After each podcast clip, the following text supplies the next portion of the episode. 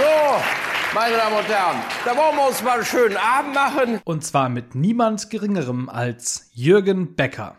Seit beinahe 40 Jahren tourt der gebürtige Kölner und Erfinder der Kölner Stunksitzung mit seinen Programmen durch Deutschland.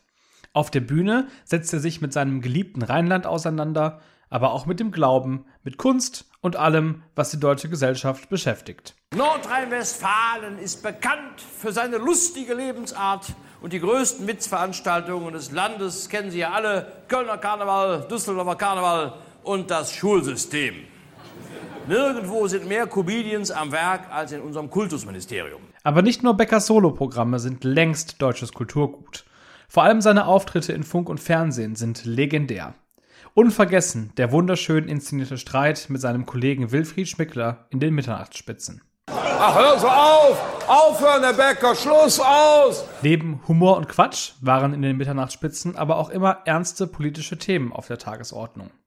Und seine klare politische Haltung lässt sich Jürgen Becker auch in Zeiten von Corona nicht nehmen. Es ist die Tyrannei der Ungeimpften und die nehmen mir die Freiheit, uns allen die Freiheit. Man kann seinen Beruf nicht so ausüben, wie man es will. Es kostet ein Heidengeld und ich bin es einfach satt. Ich will eine Impfpflicht für alle, sonst gibt's Mord und Totschlag. Und weil Jürgen Becker mit der Zeit geht, tobt er sich inzwischen auch auf seinem YouTube-Kanal Achtsam Rasen aus. Der Gast ist die Show und so rase ich zu jemandem, der sein Publikum zum Rasen bringt.